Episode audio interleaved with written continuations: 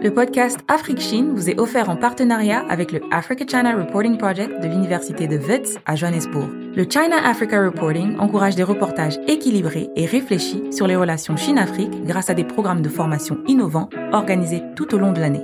Pour plus d'informations, allez sur le site www.africachinareporting.com.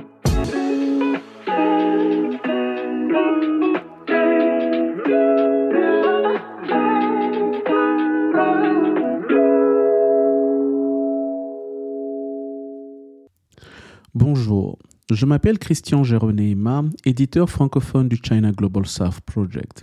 Dans cette série de mini-podcasts Afrique-Chine, nous nous entretenons avec des experts miniers, acteurs du secteur cupro-cobaltifère congolais, ONG et journalistes pour évoquer les problèmes liés au secteur du cuivre et cobalt en République démocratique du Congo.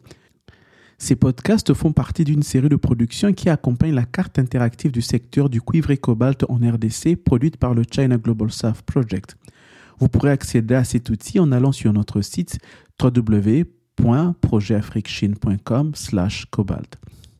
Et pour en savoir plus sur le China Global South Project, vous pourrez visiter nos sites en français sur www.projetafriquechine.com et en anglais sur www.chinaglobalsouth.com.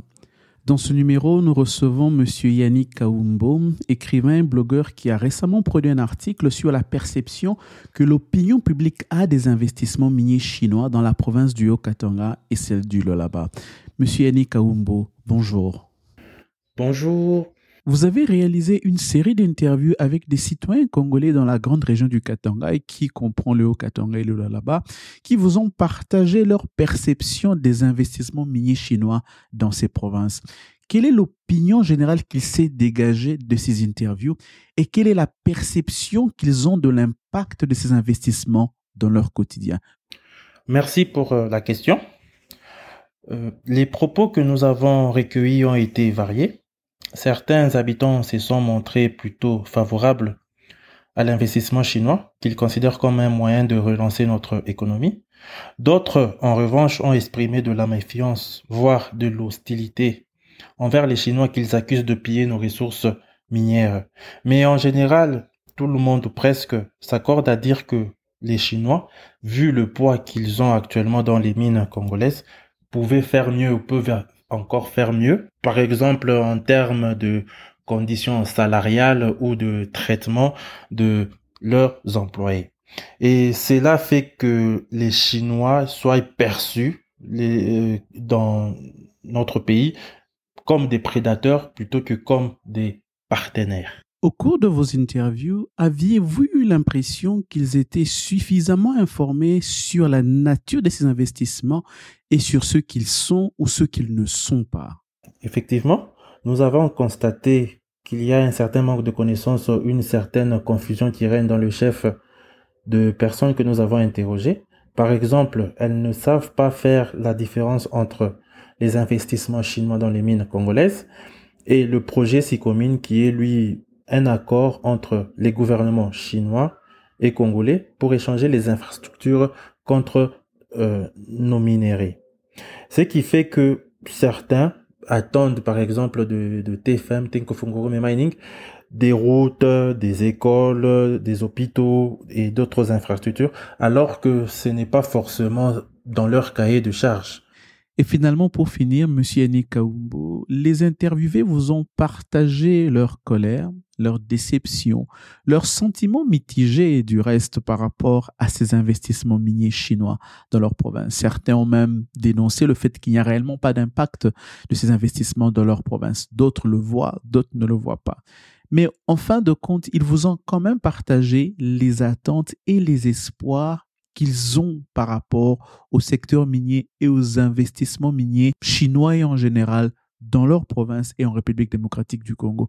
Que pouvez-vous nous dire des aspirations et des attentes des Congolais par rapport à ces investissements? Merci beaucoup pour euh, la question.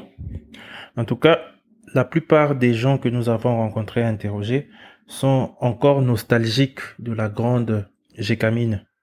Et l'ombre de cette dernière, de, la Gécamine, donc, plane encore sur tous les nouveaux exploitants miniers qui arrivent ici chez nous, qu'ils soient chinois ou autres. Les gens veulent voir des routes, des hôpitaux, des écoles comme ce fut le cas avec justement la, la, la. Mais malheureusement, les, les époques ont changé, les paradigmes ne sont plus les mêmes. Et moi, je dirais que l'avenir du secteur minier congolais dépendra en grande partie de la capacité euh, des acteurs locaux, de nos dirigeants, à négocier avec les partenaires chinois et, et autres qui, qui, arrivent ici chez nous pour qu'on ait justement ce, ce que le, les gens veulent voir, les routes, les écoles, euh, les hôpitaux. Euh, voilà un peu. Monsieur Yannick Kaumbo, je vous remercie. La discussion continue en ligne. Rendez-vous sur facebook.com slash africchine pour partager vos réflexions et réactions sur l'émission. Et sur Twitter, AfriqueChine, Afrique avec un K, pour participer à nos espaces de discussion. Vous pouvez aussi suivre Géraud sur Twitter, sur Christian Géraud, en un seul mot.